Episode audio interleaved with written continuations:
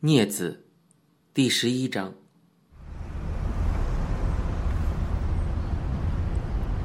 晚上八点整，我们到了中山北路的梅田。我们的师傅杨教头只带了原始人阿雄仔跟我两个人去。老鼠因为乌鸦不准出来，吴敏头晕，在杨教头家休息。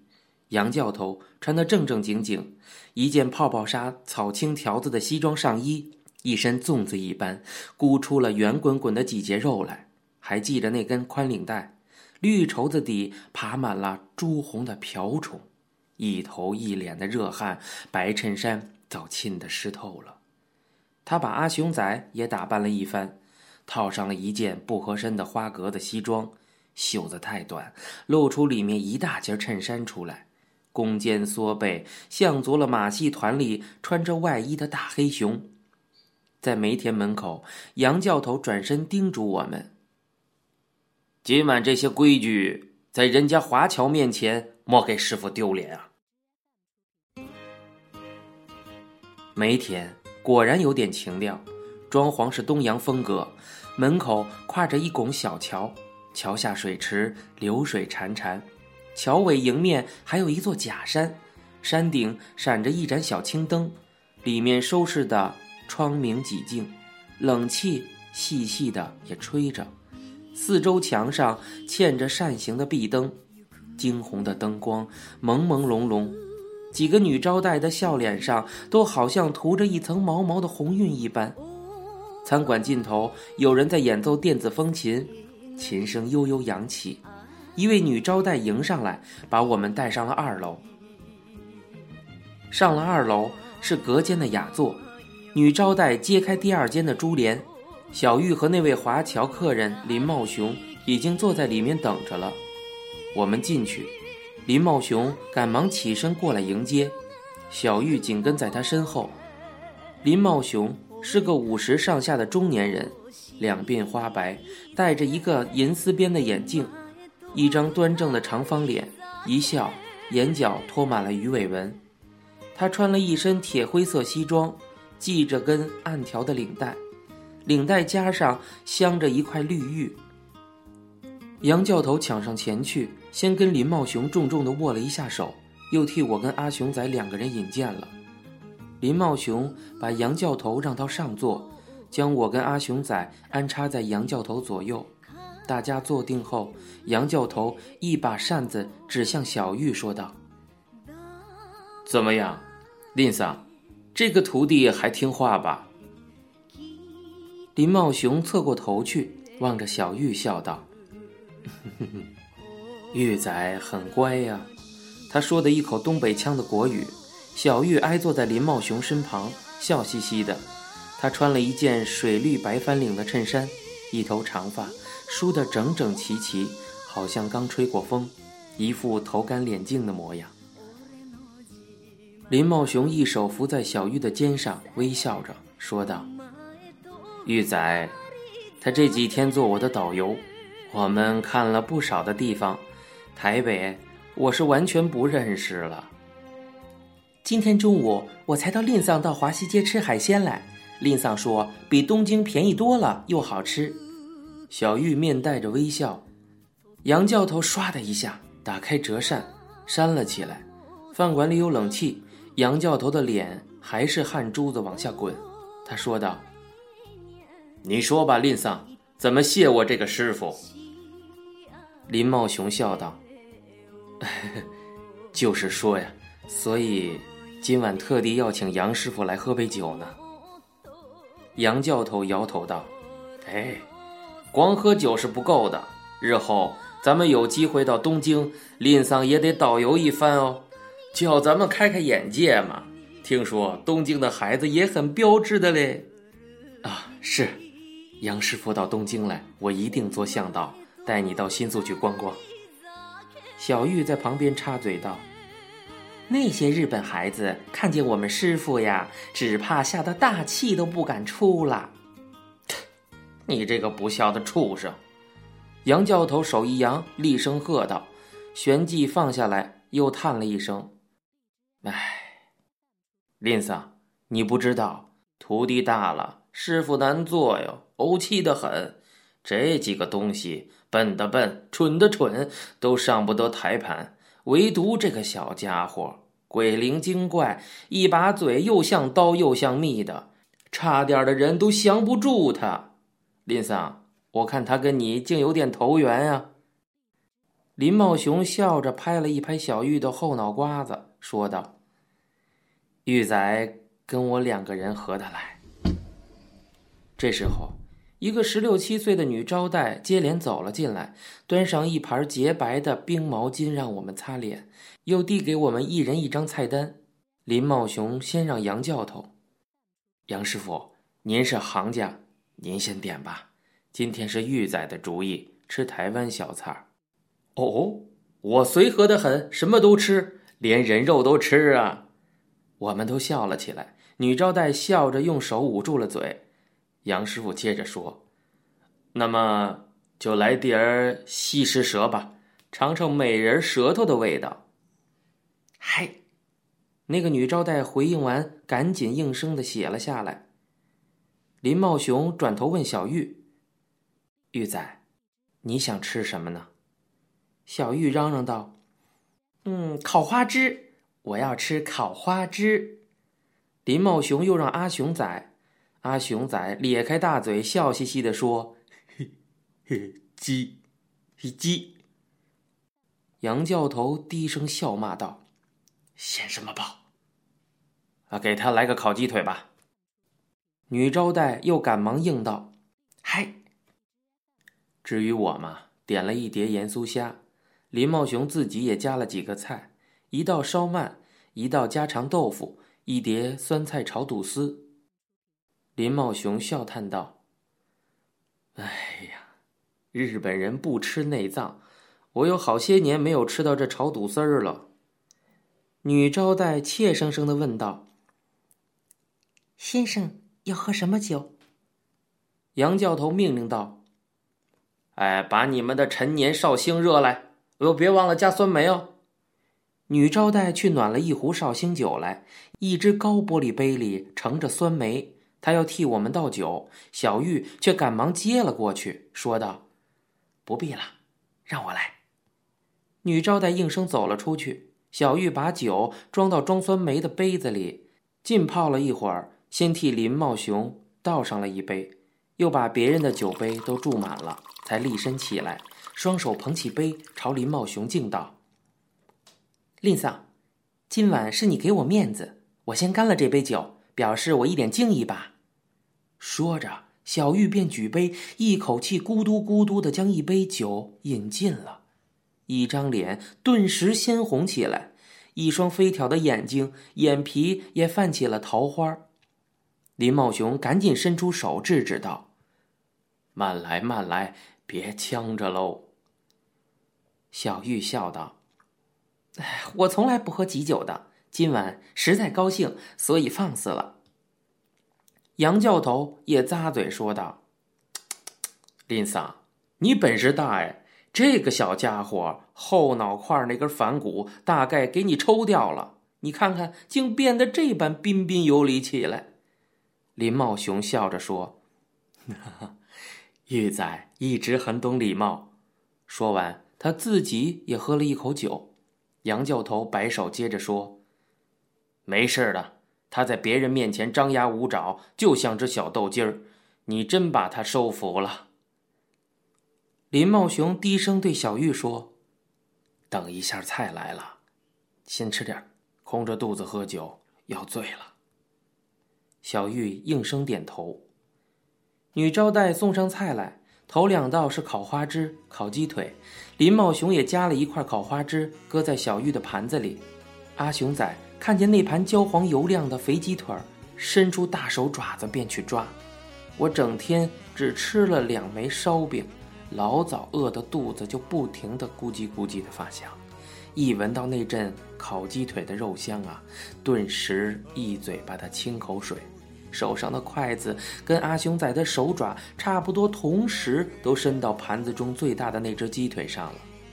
杨教头喝道：“哎，你们客气些，林桑，请多多包涵，我命苦收了这么个傻仔，又加上一群没见过世面的徒儿，处处出洋相哦。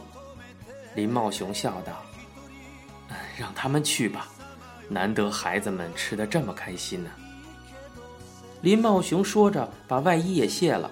小玉赶忙接了过去，挂到衣架上。杨教头也脱下了西装，把领带也松开了。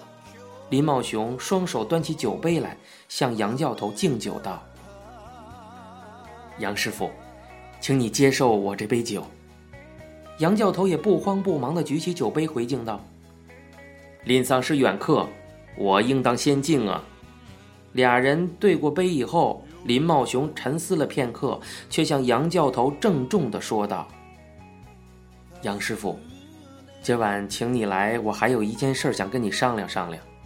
玉仔是个聪明的孩子，我看他也还懂得好歹，由他这样浪荡下去，恐怕是糟蹋了。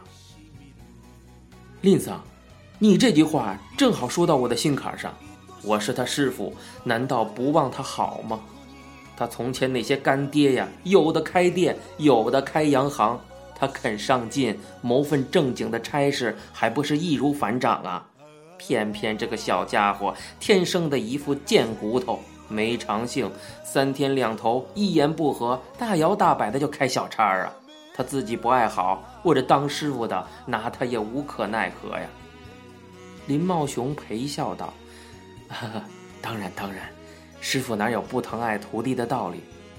是这样，咱们的药厂呢，在台北松江路设了间经销处，要雇佣一批人。”我呢，想把玉仔安插在公司里，有份差事，学个一技之长，对他日后是好的。所以先向师傅问个准，备个案。那感情好啊！杨教头应道：“吝丧肯提拔是他的福分，只是要看他本人如何吧。小家伙肚子里的鬼，只怕有一打嘞。”林茂雄侧过头去望着小玉，笑道。我已经问过他了，他自己说愿意。小玉也一脸正经的说道：“替林丧做事，我尽心就是了。”杨教头指向小玉：“这回可是你自己说的啊，咱们等着瞧吧。这倒好，日后伤风头疼的，直接到小玉那儿拿药就是了。”林茂雄笑道：“我们卖的呀，大部分是补药、胖美人之类的。”台湾市场小，西德货竞争又厉害，生意恐怕也不好做呀。人事呀，台湾这里什么都讲，要拉大医院，又要拉大医生，药品才销得出去哟。啊，我们呢已经做广告了，应征了经销员。我的意思呢，就是叫玉仔跑跑外务的经销。那行啊，那他那把嘴还能用得上啊？杨教头嘉许道：“谈笑间，我跟阿雄仔两个人已经把鸡腿吃的只剩下几根骨头了。一时菜都上齐了，而且林茂雄又一直叫我们不要拘束。我跟阿雄两个人筷子勺子并用，虾子、鳗鱼、豆腐、肚丝，一人盛了一盘儿。梅田的台湾小菜果然胜过青叶和梅子，味道精致的多。我心里想。”下次不知几时才有机会上馆子，吃够本再说。林茂雄喝了一口酒，缓缓的说道：“这些年我一直想回来看看呢，没料到台北变得这么繁华，好像十年前的东京一样啊。”玉仔今天带我走过八条通，从前我们老家就在那里啊，那里全是旅馆酒店，眼都看花了。杨教头接嘴道：“那一带变动的可厉害啊！从前咱们在六条通开了一家桃源春，轰轰烈烈了一阵子呢。现在那家酒馆换了两个老板，改成了什么阿里山，门口漆的大红大绿，走过那里我看着就刺心。林桑这次回来，亲人都看到没有？老一辈的都不在了。唉。”这次回来，我倒想找一位少年时代的朋友。林茂雄若有所思的停顿下来，他的双拳微微的泛起酒后的红色。墙上的扇形壁灯，惊红的光照在他那一头花白的头发上，他的嘴角漾着一抹惆怅的微笑，眼角的皱纹都浮现了起来。他叫吴春辉，我们住在一条巷子里，两个人很亲近，跟兄弟一样。那时候，我们一同上台北工业学校学化工，俩人还约好了。日后一块到日本去学医，回来合开一家诊所。谁知道战事一来呀，我却给征到了大陆的东北，他呢，一去便是这么些年呀。杨教头插嘴道：“哦，我也到过东北，冰天雪地的，耳朵差点没给冻掉哎。”是啊，我刚到长春的时候，生满了一脚的冻疮。寸步难行。哎，后来才知道，东北人的靴子里原来都塞满了乌拉草取暖的。小玉好奇的问：“那那个吴春辉呢？”哎呀，他呀，可怜，给日本军拉去东南亚去打仗了，下落不明，也不知道他现在。还活着没有啊？那他长什么样子？啊林茂雄沉吟了片刻，他打量了小玉一番，笑道：“我只记得他年轻的面貌，说起来，你跟他眉眼间倒是有几分相似，是吗？那个容易啊，林桑，我陪你去找。”林茂雄挠了一挠花白的发鬓，傻仔，隔了三十年了，我们相见也不认识了呀。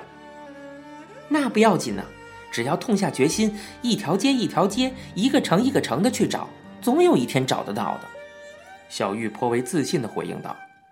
林茂雄笑着说：“真是小孩子说话。”小玉起身捡了一块烤鳗鱼。敬到了林茂雄的碟子里，林茂雄吃了一口，赞道：“嗯，这家烧烤确实不错呀。”小玉探问：“听说东京的中国饭馆也多得很呢？”日本人啊，爱吃中华料理，他们常常在中国饭馆宴客，在日本开饭馆很赚钱呀。东京有一家叫刘源的，是满族皇族开的，气派大得很。普通人还吃不起呢，一道水晶鸡日币三千块。林桑，那我到东京去，在中国餐馆打工行吗？你会烧菜吗？不会可以学嘛。哦，那好啊，那边的饭馆常常请不到厨子。小玉笑着接着说：“那么我赶快到烹饪学校去报名，考个厨子执照去。”杨教头道：“你呀，就不必打这些鬼主意了。林桑回日本，干脆把你装进箱子里提走了事。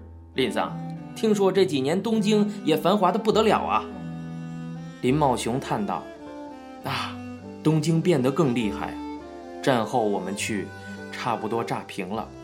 眼看着一栋栋高楼建了起来，我们那老板可是有眼光啊。”一去便在新宿番重町那一带买了一块地，就那样发了起来。他呢是我太太的舅舅，就是把我们接去日本帮忙的。小玉插嘴道：“番众町那里有一家酒吧叫一番馆，里面的孩子穿着和服的。”林茂雄诧异道：“你怎么知道的？”小玉笑嘻嘻地说。一番馆在番众町七十五番地。林茂雄摸了小玉的头一下，你这孩子好像东京去过多少次似的，这么熟啊？